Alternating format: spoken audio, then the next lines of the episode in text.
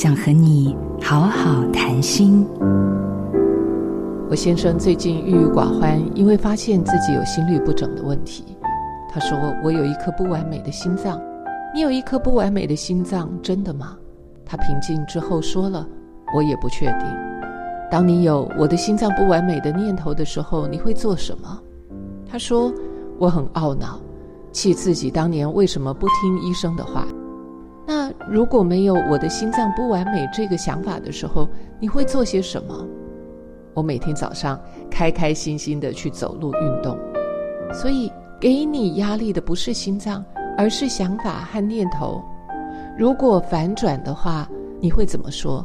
试试看，我的心脏很完美。他开始自信满满的说了：“我七十四岁了，还能够每天走上一万步，我的心脏超完美的。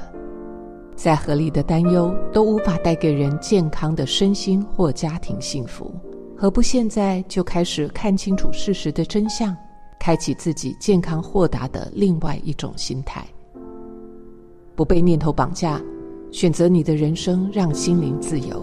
我是赖佩霞。做自己的主人，找回你的心。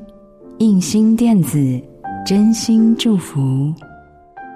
好家庭联播网，中部地区古典音乐台 FM 九七点七，北部地区 Bravo FM 九一点三。